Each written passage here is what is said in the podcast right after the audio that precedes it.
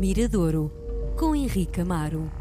Dia de recebermos na RDP Internacional Henrique Amar. Com ele ficamos a olhar para, de uma forma privilegiada, para a produção lusófona Henrique Viva. Bem-vindo! Olá, Miguel. Estamos cada vez mais próximos das férias, não é? Férias, provavelmente as pessoas têm outra disponibilidade para ouvir música, não é? Se calhar ouvem até de uma forma menos atenta, não é? Aquelas edições de chamada, não chamei de pastilha elástica, mas coisas mais fáceis de consumir. Sim, não podem ouvir na praia agora, pelo menos só, de, só de, com os escutadores. Sim. Por acaso, é, são aquelas medidas às vezes um bocadinho diria, essa disciplina imposta é sempre um bocadinho discutível, mas é preciso ter respeito pelos outros. E, e a partir do momento que a música se torna, diria, tão ambulante e com as colunas, enfim, então, é, é bom para o conforto de todos que haja esse tipo de respeito. Então, quando, mas quando... é um facto, mas sim. aquilo que tu dizes eh, parece-me que sim, porque a partir do momento que temos mais disponibilidade, e as férias são sinónimo disso, eh, há tempo para fazer outras coisas. Há tempo para dormir, há hum. tempo para conviver mais, há tempo para ler, há tempo para ouvir música, há mais tempo para fazer isso tudo. Temos só a puxar a conversa um bocadinho para trás. Estou-me a lembrar naqueles eh, resorts de luxo onde somos bombardeados pelo próprio hotel que nos dá música muito alta, muitas vezes ligadas aos trópicos não tem nada a ver com o gosto. Sim, sim, sim. E é um, para mim, para mim é uma coisa, porque não dá para tirar isso. Não, não, não estamos eu, em silêncio. Eu, eu, sabes que isso é algo que se discute muito, que é a presença da música em todos os lugares. Eh, por exemplo, atualmente uma marca tem a sua identidade de marca, passa também pela música que passa nas lojas, é? E há estudos sobre isso, o volume com que a música está, portanto, para levar ao consumo eu também discuto muito isso, porque há locais onde o que é que a música está lá a fazer? Não tem que estar. Por mais que nós gostemos de música, a música não tem que estar presente Sim. em todos os locais. E em cidades, por exemplo, e em países como o nosso, atualmente muito turísticos, não há um canto onde não haja música. Sim. E depois pouca sensibilidade para medir o volume dessa música, que depois começa a ser intrusivo tu sentas-te com alguém numa esplanada ou, ou onde for e muitas vezes aquela música está-se a intrometer no teu convívio, na Sim. conversa que tu tens com essa pessoa. Uhum. E hoje vais-nos trazer algo que eu fico muito satisfeito porque quando era miúdo, adolescente, comecei a trabalhar na, na rádio, era a banda da moda. Pois, era uma das bandas que tu mais gostavas, a Sétima Legião, acho que todos nós gostamos. Não é uma banda que tenha assim uma obra gigante, porque teve. Não é que tenha tido uma vida intermitente, mas acabou se calhar cedo demais. Uh, a Sétima Legião teve, não sei, quatro, cinco discos uh, e voltaram recentemente para, acima de tudo, para tocar ao vivo. Deram um concerto em Lisboa e no Porto, pelo menos esses dois, que tiveram muito feedback, portanto, o seu quê também de nostalgia.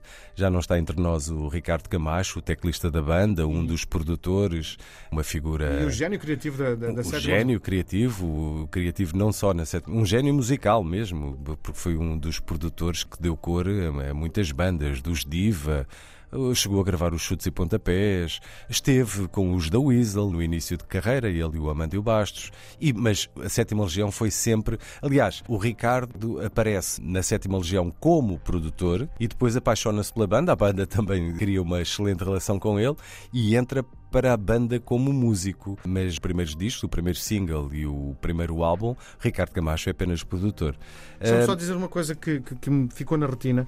Eu dava-me bem com, quando era miúdo, dava-me bem com, com a banda e o Rodrigo toca baixo, tocava sim. baixo na sétima legião e tocava uh, canhoto, canhoto sim, sim. e com as cordas ao contrário. Sim, sim, que era uma coisa extraordinária. É incrível, de facto, esse lado como o nosso cérebro funciona, não é? Para nós, por exemplo, quem é, quem é destro toca de uma maneira com as cordas, calhar, a corda, no caso do baixo, são quatro cordas, corda mais grave em cima e a mais aguda em baixo, em baixo a mais fininha em baixo, e o Rodrigo Fazia ao contrário. troca tudo, sim, é? Além de tocar, fazer os acordes com a mão direita, desculpa, troca a ordem das cordas. É, Pronto. Da sétima legião ficam, claro, esses dois, eh, se calhar os dois músicos para lá do Pedro Oliveira como vocalista, o Paulo Abelho, que agora é produtor, não é? É muito, sim, mais ligado à, à, à sonoplastia, à, à música de teatro e também como, como professor. Uh, e fica o Rodrigo Leão, não é? Com a carreira que fez. Uh, já quando estava na Sétima Legião, já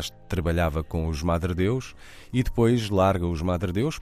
Para o lugar dele entra o Carlos Maria Trindade e faz uma carreira a solo, diria, fulgurante nos últimos 25, 30 anos. Sim. Esta é a primeira coletânea, uma coletânea que eu tive conhecimento a semana passada é uma coletânea que se chama Saudades da Voz no Deserto. Voz no Deserto é um dos últimos temas da Sétima Legião, do Sexto Sentido, o último disco de estúdio, e é a primeira coletânea dedicada à banda.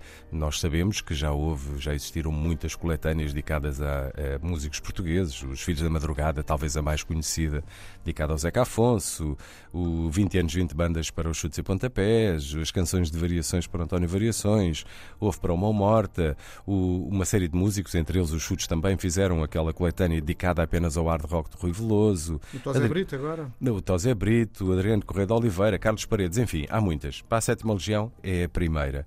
E a sétima tem aqui um. Eh, olha, era a banda diria, a banda, não diria fetiche, mas uma das bandas preferidas do Miguel Esteves Cardoso, do Pedro Aires Magalhães também no início. É bom não esquecer que o primeiro álbum da Sétima Legião surge numa editora fundada pelos dois, a Fundação eh, Atlântica. Teve, como eu disse, uma existência, diria, meio intermitente. O primeiro álbum, aliás, o disco, e daí tu falares nisso, uh, o disco que coloca, uh, outro dia falávamos aqui do Circo de Feras, não é? O, o, disco o Circo de Feras para os chutes e pontapés, há 35 anos, ou há 36 já, um, é o disco que tira a banda de uma certa obscuridade para um grande público. E Isso a sétima, acontece. A sétima é o Mar de Outubro, não é? O Mar de Outubro com o Alentejo, que é o segundo disco, com o Sete Mares, que eu acho que é uma das grandes canções da. Se bem que o disco seguinte também uh, teve, do ponto de vista comercial, de um tempo ausente, do tempo sim. ausente fez grande sucesso. Sim. Por quem não esqueci, foi um dos temas que mais toquei Tal na rádio na altura. Não é? Sim, portanto, são esses dois discos. São, depois veio o Fogo, que já não é assim tão forte, não tem um sucesso público tão grande, longe disso depois fazem disco ao vivo, etc. E, mas acho que é uma banda que fica na, na, ideia das pessoas. Hoje, uh, o primeiro single desta coletânea, Saudades da Voz no Deserto, é feita por uma banda que se chama Corsage, uma banda que não grava há 10 anos hum. e que decidiu reunir-se para fazer uma versão do Canto e o Gelo que é uma canção, diria, uma canção de culto que aparece no tal primeiro disco da Sétima Legião, editado em 84. Portanto, aqui fica os Corsage com o Cante o Gelo em tributo à Sétima Legião.